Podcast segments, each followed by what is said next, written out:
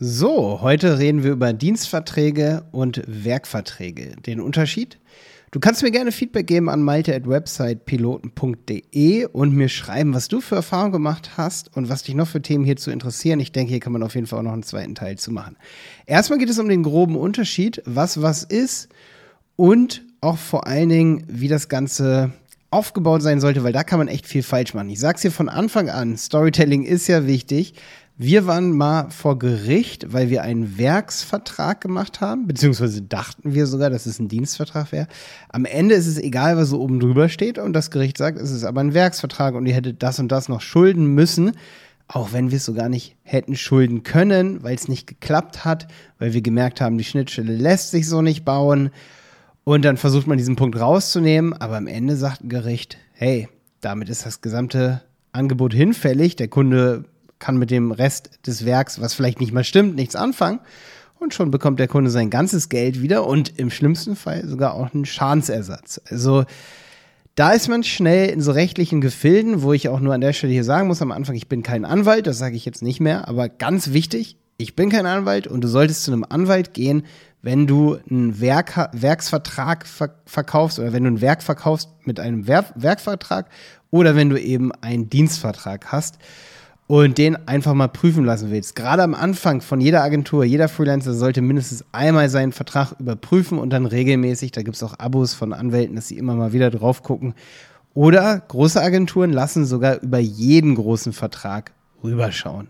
Das nur mal so für dich, dass du das weißt. Es ist wirklich so, dass eine Agentur eigentlich entweder eine Rechtsabteilung hat oder jemand, der Law in Kontext macht ähm, oder eben Anwalt sogar mit im Boot, der oder die da immer wieder drüber guckt. So, jetzt ist nur wichtig, dass ich dir aus meiner Erfahrung erzählen kann. Wie ich schon gesagt habe, wir waren sogar mal vor Gericht, weil wir ein Werk verkauft haben. Da ging es um, um WooCommerce Shop.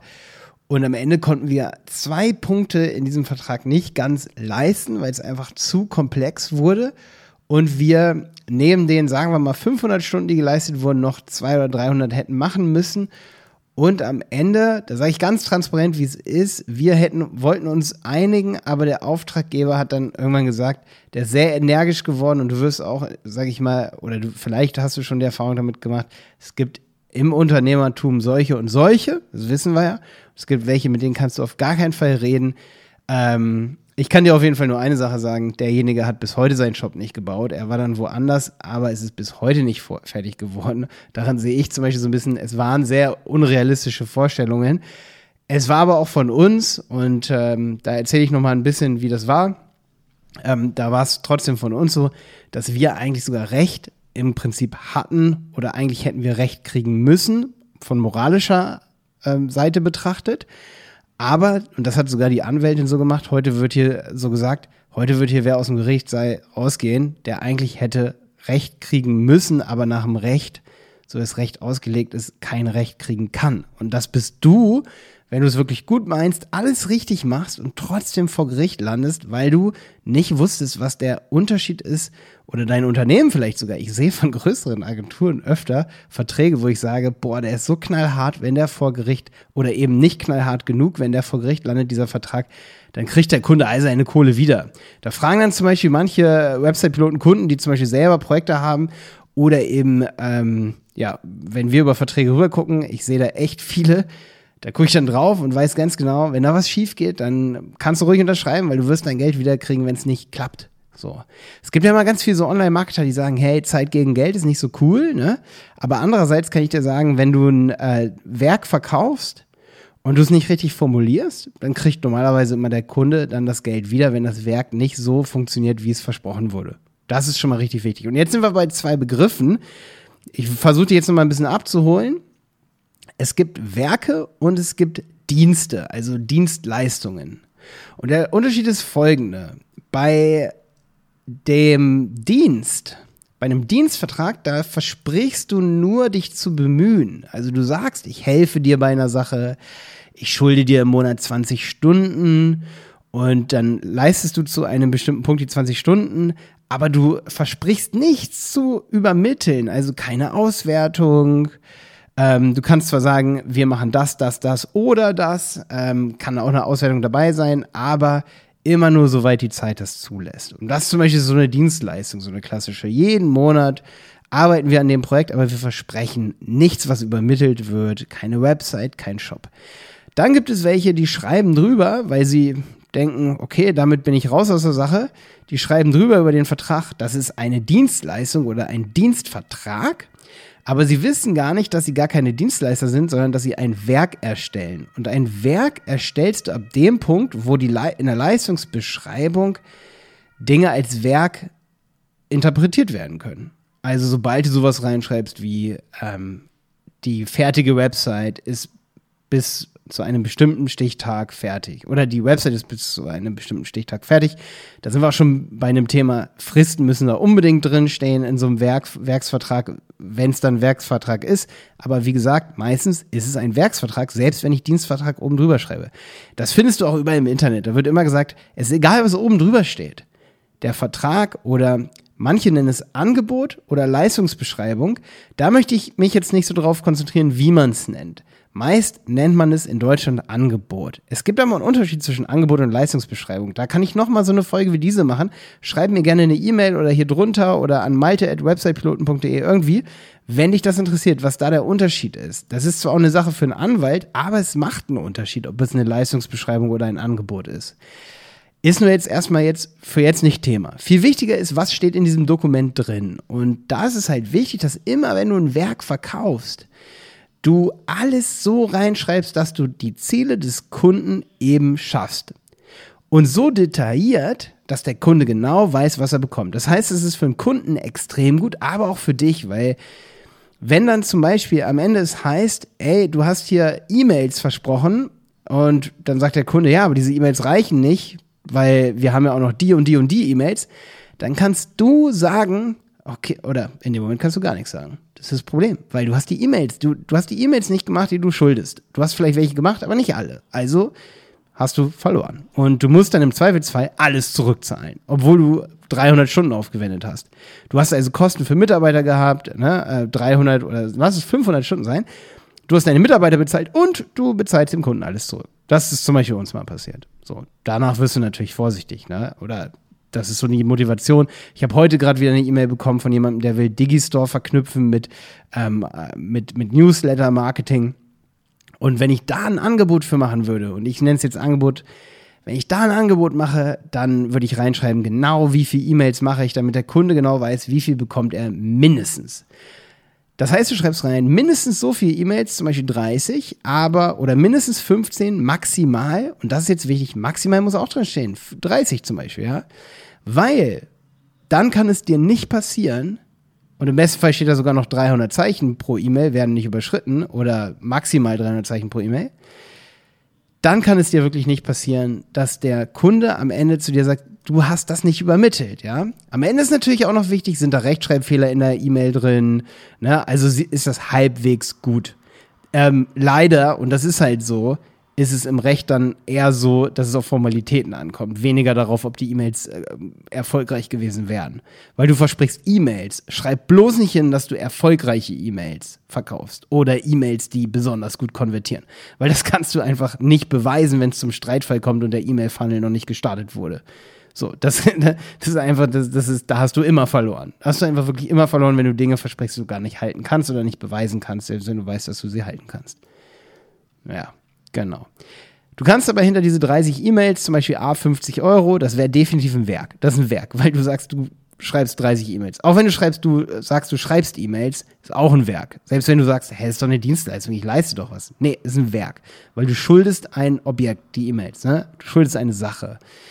Und ähm, was immer gut ist bei so einer Sache ist, dass man, um sich das Leben einfacher zu machen und dem Kunden übrigens auch, dass man ein Sternchen dahin macht und sagt, wenn eine E-Mail 50 Euro kostet, kannst du während der Beauftragung ähm, E-Mails nachfordern. Wenn unsere Kapazität es zulässt, musst du dann aber schreiben, werden E-Mails ähm, nachträglich, also nach Absprache, du, du sagst natürlich nicht, dass du es auf jeden Fall machst, weil dann musst du das ja auch irgendwie leisten, es sei denn, du weißt, du kannst es leisten. Aber du sagst, wenn der Kunde während der Leistungsabwicklung mehrere E-Mails anfordert oder weitere E-Mails, werden diese nachträglich in Rechnung gestellt.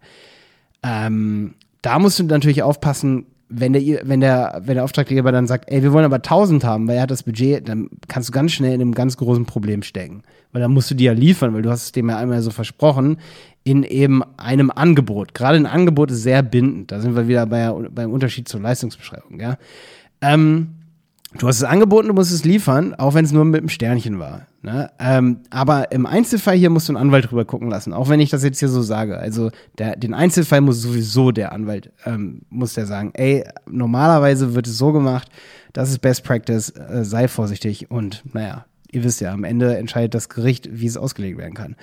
Naja, auf jeden Fall ist es so, dass, ähm, dass wenn du weitere E-Mails eben machen möchtest für den Kunden, wenn der dich auffordert, dann schreibst du das dazu. Du kannst auch schreiben, bis zu 1000 weitere E-Mails können angefordert werden bei mir.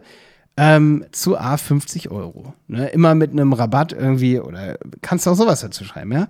Was aber cool ist dann, dass du, und jetzt komme ich noch zu einem Punkt, wie wir es abrechnen, 50 Prozent dieses gesamten Angebotes. Du hast also eine Tabelle mit all deinen Leistungen und dann rechts immer aufgeschlüsselt, wie teuer das ist.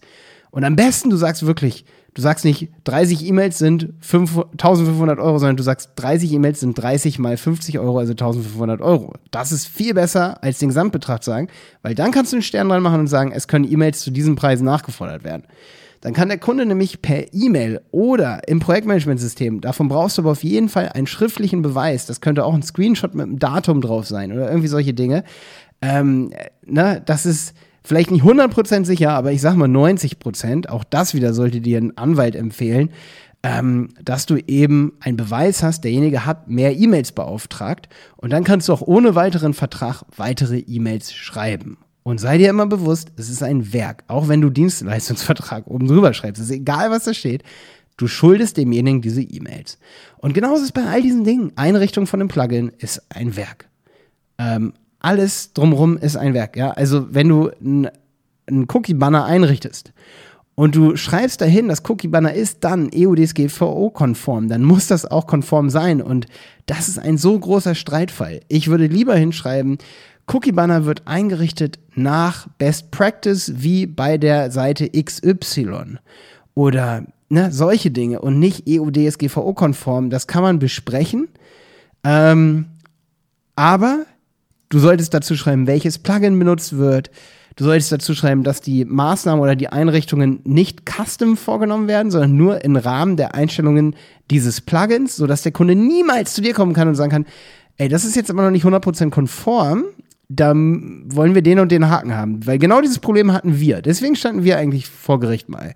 Weil wir dann gesagt haben, boah, da müssen wir das dazu programmieren, aber da sind drei Plugins, die miteinander kommunizieren. Wir brauchen also einen zusätzlichen Entwickler, den müssten wir anstellen. Da sind mehrere tausend Euro. Ähm, das funktioniert jetzt leider nicht und wir haben es aber doch so aus Versehen hingeschrieben, dass man es so auslegen könnte, dass wir es doch liefern müssen. Und schon sind wir eigentlich die, die sie uns durch eine Formulierung ins Ausgeritten haben. Und da ist dann eben so, dass du aber auf deine Formulierungen achten musst, dass du ganz genau ähm, dem Kunden erklärst, wenn es um eine Schnittstelle zum Beispiel geht, auch eine wichtige Sache. Entweder du guckst dir die Schnittstelle vorher an und probierst es sogar vorher aus und hast sogar schon das Ganze geleistet, bevor du es überhaupt verkaufst. Das ist die sicherste Variante. Oder ähm, du schreibst eben sowas wie, es wird nur im Rahmen der vorhandenen Einstellungen des Plugins eingerichtet. Ähm, weitere Zusatzprogrammierung ist nicht mit inklusive solche Dinge. Ähm, oder es wird sich bemüht, das ganze EOD-SKVO-konform einzurichten, ne? dass da eine Bemühung da ist, aber kein Versprechen, das zu tun. Oder es wird dem, ähm, es wird am Ende geholfen, das EOD-SKVO, ne? Da gibt es tausende von Formulierungen, du siehst schon, da kann ich mich auch schnell hier ins Ausreiten und nichts ist 100% korrekt, aber es gibt halt viele Dinge in solchen Werkverträgen und ich sehe davon wirklich viele, die sind wirklich sowas von absurd, wo man dann ganz genau weiß, okay, äh, wenn man das mal betrachtet, diese, dieses Werk, das versprochen wurde, ähm, da reitet sich die Agentur ins Aus mit. Also ganz, ganz, ganz viel. Da gibt es super viel von und am Ende hat dann immer eigentlich der Kunde recht. Am, am Ende ist es aber dann auch oft so, dass der Kunde nicht genau weiß, was er bekommt. Und das ist eben genau auch das, wo ich dich hier motivieren möchte. Schreib genau auf, was der Kunde bekommt. Du beschäftigst dich dann besser mit den Preisen für das, was du verkaufst. Du beschäftigst dich besser mit der Leistung oder nicht mit der Leistung, sondern mit dem Werk, das du übermittelst und legst von ganz genau fest, was derjenige bekommt. Große Angebote wie zum Beispiel Online-Shops, da können wir auch noch was zu machen. Zum Thema Lastenheft kann ich auch mal so eine Podcast-Folge machen. Da verkauft man sogar eben genau das, dass man sagt, das und das muss mit drin sein. Und das ist natürlich der beste Weg. Du verkaufst sogar das Lastenheft, ähm, das Pflichtenlastenheft, sage ich mal. Man kann beides im Prinzip verkaufen und eruiert, was braucht der Kunde und was soll geliefert werden. Und das, was geliefert wird, wird eben so doll festgelegt, dass es da eben nicht zu Streitfällen überhaupt kommen kann. Wie das Ganze noch weiter aufgebaut wird, äh, ob man eine AGB braucht oder nicht, das ist natürlich auch immer unterschiedlich, je nach, ähm, ja, je nach Anwalt, auch zum Teil je nach Land. Viele sind ja auch hier, diese kommen aus Österreich oder aus der Schweiz, kann es auch ein bisschen anders sein. Aber das sind auch so Themen, die man dann einen Anwalt fragen sollte. Wie das Ganze bei uns aufgebaut ist, ne, wie gesagt, das sind so Themen, da können wir sogar noch eine Folge drüber machen. Was nur für dich super wichtig ist, selbst wenn du Dienstvertrag oben drauf schreibst und denkst, du hast deine Leistung gut formuliert, geh alle deine Verträge durch, guck dir deine oder deine Angebote besser, die du rausschickst an den Kunden, lies dir deine Leistungsbeschreibungen durch. Also wie ist die Leistung aufgebaut oder wie ist das Werk aufgebaut, noch besser formuliert, wie sieht das Werk am Ende aus, so dass der Kunde genau weiß, was er bekommt und du immer sagen kannst, hey, hier, wir haben geschrieben, maximal 30 E-Mails haben wir geleistet, ich kann mich jetzt zurücklehnen, auch wenn der Kunde mal nicht ein Traumkunde von dir ist, sondern sagt, so, so geht's aber nicht. Wir wollen noch 50 E-Mails mehr haben, weil das macht uns nicht erfolgreich. Und du sagst, wir haben aber 30 E-Mails festgesteckt. Ich denke, du kennst diese Probleme sogar schon, aber du hast sie noch nicht strukturiert angefasst. Ich kann dich wirklich äh, motivieren, sie strukturiert anzufassen, weil es bringt dir was, sogar vielleicht mehr, als du jetzt überhaupt ahnst. Ich hoffe, ich konnte dir helfen hier. Bis dann, dein Malte.